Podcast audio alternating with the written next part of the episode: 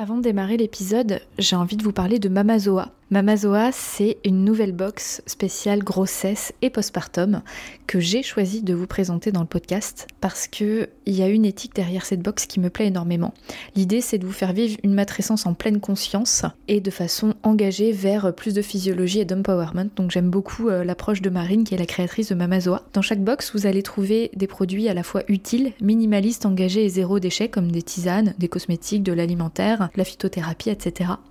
Un livret avec plein d'informations hyper utiles à l'intérieur et des surprises. Donc si vous souhaitez vivre une maternité physiologique et optimale, c'est vraiment la box qu'il vous faut. En complément d'un accompagnement, je trouve ça vraiment fabuleux. C'est un programme de 8 box entre la grossesse et le postpartum et vous pourrez les commander à partir du 20 septembre 2021. Rendez-vous sur mamazoa.fr ou sur l'Instagram mamazoa. Bon épisode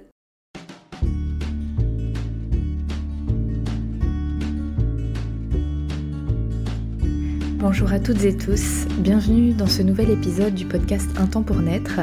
Je suis Edwige Caloc, accompagnante en périnatalité dans le Morbihan à Vannes, et à travers ce podcast, j'explore la partie taboue, cachée, émotionnelle du désir d'enfant et de la maternité. Mon objectif avec ce podcast, c'est de vous montrer que vous n'êtes pas seul à ressentir ce que vous ressentez, à vivre ce que vous vivez sur le plan intérieur. C'est vraiment important pour moi que je puisse faire partager les réflexions qui sont les plus communes, en tout cas celles que je vois euh, chez les personnes que je rencontre au cabinet, et de les partager au plus grand nombre. Et aujourd'hui, j'ai envie de vous parler du premier trimestre de grossesse et particulièrement du vécu intérieur de cette période-là parce que je rencontre bien sûr des femmes enceintes au cabinet, des femmes qui en sont au premier trimestre et je suis quelque part euh, leur seule confidente avec leur conjoint bien souvent. Ou alors une amie intime qui est au courant, mais comme c'est une période où on est un peu justement dans l'intimité, où on ne dit pas qu'on est enceinte, parce qu'il y a ce fameux cap des trois mois que l'on s'impose plus ou moins avant de pouvoir en discuter. Et donc euh, c'est là où je recueille des confidences sur l'état émotionnel des personnes euh, des femmes qui sont enceintes au premier trimestre et qui du coup ressentent beaucoup de choses, qui sont par essence invisibles de deux façons, c'est-à-dire qu'on s'interdit de l'annoncer, et en plus physiquement ça ne se voit pas encore, en tout cas au niveau des formes. Donc euh, ça génère euh, beaucoup, beaucoup de ressentis qui sont plus ou moins communs chez certaines femmes, mais je vais les évoquer ici sans euh, donner de conseils absolus ou vraiment euh, dresser un portrait type de la femme enceinte du premier trimestre parce que on est toutes différentes, vous êtes toutes différentes, vous avez tout votre vécu, votre histoire, vos ressentis euh, qui vont être dépendants de tellement de facteurs qui soient intérieurs à vous ou alors par rapport à votre environnement. Donc vraiment c'est des émotions que je peux remarquer après, n'en faites pas une généralité. Alors tout d'abord, je remarque que beaucoup de femmes vivent un état de choc émotionnel, et oui, on peut l'appeler comme ça, même si on est censé être en extase de joie quand on découvre qu'on est enceinte. Selon si c'était un projet ou pas, déjà ça peut générer bah, une émotion justement de, bah, de panique chez certaines femmes qui ne souhaitaient pas être enceintes. Euh, d'incrédulité beaucoup. Euh, qu'on le veuille ou non, en fait, ce, bébé, euh, quand les deux barres s'affichent ou que notre prise de sang affiche un résultat positif, il y a souvent un, temps, en fait, où le cerveau, il n'a pas l'info, quoi. Donc il y a une sorte de, de, creux pendant un certain temps, et puis ensuite, les montagnes russes émotionnelles, donc comme je le disais, les femmes qui ne souhaitaient pas être enceintes, bon bah oui, ça peut générer des, émotions qui peuvent être très dures à vivre. Chez les femmes qui souhaitent aussi avoir un bébé, ça peut être compliqué, c'est pas forcément l'extase immédiate, parce que euh, on se rend compte que notre vie va changer, on le sait, et pourtant bah là il se passe rien. Euh, oui, on peut parler de choc émotionnel. Je pense aussi aux femmes et aux couples qui désirent avoir un enfant depuis longtemps. Il peut y avoir cet effet de waouh, j'ai vécu un parcours tellement long, et là, ça y est. Donc, les émotions peuvent être aussi très très vives à ce moment-là. Et souvent au premier trimestre, je remarque aussi une émotion très euh, commune de peur. Donc je repense à ces femmes et ces couples qui mettent du temps à avoir un enfant, la peur de la fausse couche, elle est très présente. Peur de perdre le bébé, peur que ça s'arrête. Donc s'ensuit une comme un empêchement de se projeter dans la grossesse. Et donc du coup une culpabilité de pas s'investir. C'est un peu le serpent qui se mord la queue, mais c'est assez fréquent et euh, voir des états d'angoisse chez certaines femmes. Euh, oui, chez les couples qui sont en PMA ou qui sont en essai depuis longtemps, c'est assez commun euh, de retrouver ces émotions de grande anxiété et de grande angoisse dans ce premier trimestre. Sachant que la, peur de la fausse couche peut être aussi vraie chez les personnes qui ne sont pas en essai depuis longtemps, ou alors les femmes qui ont déjà vécu des fausses couches, du coup, ben, il y a un peu ce spectre du passé qui reste là. Il y a aussi la peur que ça se voit. Je parlais de cette sorte d'omerta au premier trimestre, on s'empêche de dire parce que euh, on dit qu'il faut attendre les trois mois avant de l'annoncer, qu'il y ait moins de risque de fausse couche, donc déjà c'est un peu dans l'inconscient collectif qu'on risque de faire une fausse couche. Et donc du coup, comme on se fixe ce cap un peu systématiquement, on est dans la peur que ça se voit parce qu'il y a quand même des symptômes euh, chez pas mal de femmes euh, qui montrent qu'on est enceinte, notamment au travail, ça peut être très gênant hein, d'avoir la nausée, euh, d'être fatigué, c'est des, c'est des changements physiologiques qui nous empêchent d'être efficaces comme d'habitude, et cela s'explique très bien.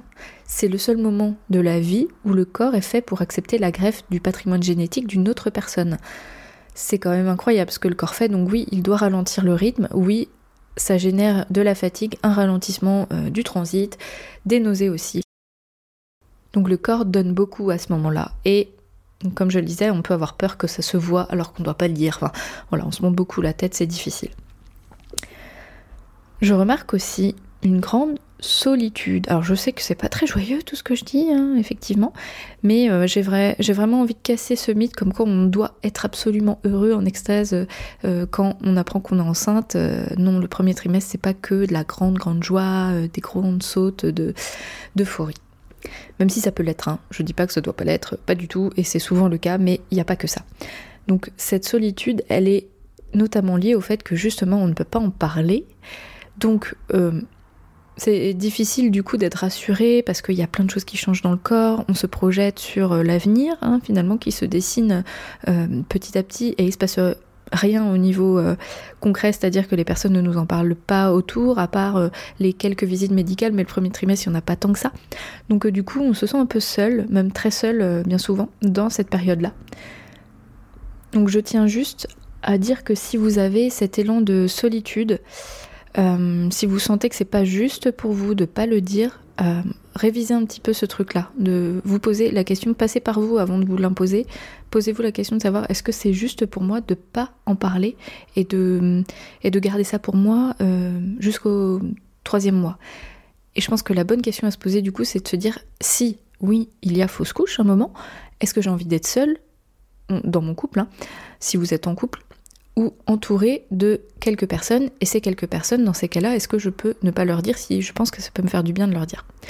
Voilà, petit tips euh, que je trouve intéressant. Je parlais des hormones au début de grossesse. Alors effectivement, ces hormones vont générer une forme d'irritabilité, d'instabilité émotionnelle qu'on peut ressentir très fréquemment pendant le premier trimestre. C'est dû aux hormones, mais aussi au choc émotionnel dont on parlait au début, parce que bah on oscille entre ma vie est normale et waouh, je vais devenir maman. Ma vie est normale, waouh, je vais devenir maman. Il se passe des trucs dans mon corps, mais ça se voit pas. Et qu'est-ce qu'il faut que j'achète? Et en même temps, peut-être que je vais faire une fausse couche. Bon, voilà, vous avez compris l'idée. Souvent, il y a une instabilité, on passe de l'euphorie euh, au calme, euh, à la tempête euh, intérieure, à la colère. C'est pas facile ce premier trimestre et comme on ne le dit pas, bah du coup ça peut créer des tensions, des incompréhensions relationnelles et beaucoup d'anxiété. L'anxiété, c'est quand on pense au futur et comme on ne peut pas le contrôler, on monte en tension, on monte dans un stress d'anticipation. Donc oui, beaucoup d'anxiété en général au premier trimestre. Il y a aussi le fait que parfois, on sent qu'il y a un truc, on n'est pas comme d'hab, on se sent pas, pas super bien, ou, il y a des émotions qui arrivent, même de l'euphorie, et on les maîtrise pas, ces émotions, on sait pas d'où elles viennent, on sait pas où les foutre, on sait pas les mettre en mots. Et c'est bien souvent à ce moment-là que on développe des symptômes un peu plus forts. On peut remarquer des nausées un peu plus présentes que la moyenne, euh, qui peut même se transformer en ce qu'on appelle de l'hyperémèse. C'est les femmes qui vomissent tout le temps, qui ont tout le temps, tout le temps des vomissements, des nausées, euh, même jusqu'à très tard pendant la grossesse. Et là, on n'est plus dans la physiologie d'une grossesse euh, normale. Là, c'est vraiment important d'aller en parler à son médecin, à sa sage-femme, et explorer pourquoi pas la partie émotionnelle parce que bien souvent c'est là dans ces moments-là que ça peut être intéressant d'aller creuser ce qui remonte. Ça peut être des traumatismes, des vécus difficiles. Euh, le fait de devenir mère et, de, et que ça monte à la conscience peut générer euh, beaucoup de choses, que ce soit dans le corps ou dans l'esprit. Donc vraiment c'est un moment clé où là je sens que l'accompagnement que je propose peut être très utile pour certaines femmes parce que c'est le moment de la vie où on passe de je suis responsable de moi-même à je deviens responsable d'un autre être humain. Et même quand c'est le deuxième ou le troisième ou plus, c'est toujours euh, très très engageant en fait de devenir responsable de quelqu'un d'autre. Et c'est là où vont remonter notre relation au fait d'être responsable, euh, sachant qu'on est dans un système, une société où on lit responsabilité, culpabilité, et du coup tout ça, ça vient rentrer en jeu sur euh, les systèmes relationnels dans lesquels on est, le passé qu'on a vécu en tant qu'enfant, en tant que bébé, même avant, en tant qu'adulte, en tant qu'adolescent, dans la famille, avec les amis, euh, dans le couple, etc., etc. Tout ça, ça peut remonter, mais d'une manière inopinée. Et c'est difficile de faire le lien quand on n'est pas initié à ça, quand on se découvre enceinte, on se dit juste au début, bon bah ok, j'attends un enfant. Mais il y a plein d'autres choses qui se jouent et qui commencent à jouer à ce moment-là. Et comme on ne maîtrise pas absolument la date de grossesse, c'est-à-dire qu'on peut avoir un projet, mais ça se passe pas toujours au moment pile où euh, on le souhaitait, on n'est pas forcément prêt. Et même quand on croit qu'on est prêt, ben il y a d'autres choses qui remontent. On peut être prêt matériellement, on peut se dire tiens c'était le bon moment dans le calendrier, donc ça c'est le cerveau conscient qui décide ça. Pour le reste, c'est d'autres parties de notre cerveau, euh, notamment le cerveau limbique qui est lié à la mémoire, qui fait remonter d'autres choses. Donc ce qui peut expliquer des symptômes très très forts en début de grossesse et qui n'ont pas forcément d'explication physiologique, à part le fait qu'il y a les hormones qui diminuent, euh, on peut avoir euh, des maladies hormonales ou d'autres pathologies qui font que ça peut être plus présent, mais n'empêche que la sphère émotionnelle, elle a souvent une importance capitale en début de grossesse. Et donc je parlais du fait qu'on prend conscience qu'on va devenir responsable de quelqu'un d'autre. Ça c'est vraiment une dimension que je souhaite souligner parce que c'est pas rien de savoir qu'on va devenir maman. Même si c'est un projet qu'on désire, que c'est attendu, euh, qu'on l'a fait sans se prendre la tête, peu importe le cas de figure, finalement, c'est bouleversant pour l'immense majorité des femmes de savoir ça, de, de l'intérioriser, de, se familiariser avec l'idée qu'on va avoir un bébé. Et c'est pour ça aussi que la grossesse dure 9 mois, qu'il nous faut du temps.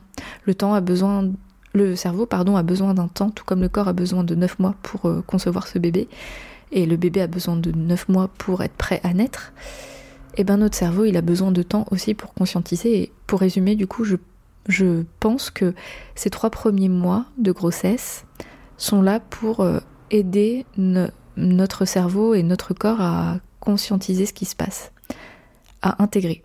C'est une phase d'intégration, d'acceptation. Et surtout, N'hésitez pas à vous faire aider à ce moment-là si vous sentez que c'est difficile pour vous, peu importe votre passé, peu importe votre histoire, votre situation. Même si euh, a priori tout va bien, si vous sentez que vous avez besoin de déposer des choses, confiez-vous à quelqu'un de proche, à une accompagnante comme moi par exemple, ou toutes les autres accompagnantes de France et de Navarre. Et euh, donc il y a des thérapeutes qui sont très compétents aussi pour recevoir ça. C'est très important d'avoir un espace d'échange de paroles pour euh, livrer tout ça. Une fois que c'est déposé, ça se décharge assez vite au niveau des symptômes. Il suffit bien souvent, pas toujours, hein, mais bien souvent de se livrer, de déposer pour euh, pouvoir prendre un pas de recul et intégrer ce qu'on est en train de vivre en se détachant de tout jugement personnel. Donc comme je le disais au début de l'épisode, c'est pas du tout euh, un épisode où je vais donner des conseils euh, à appliquer euh, systématiquement et à dire comment c'est exactement, ce qui est rarement le cas d'ailleurs, hein, parce que chaque personne est différente, mais aujourd'hui c'est une palette de ressentis que je peux constater chez pas mal de femmes que je rencontre.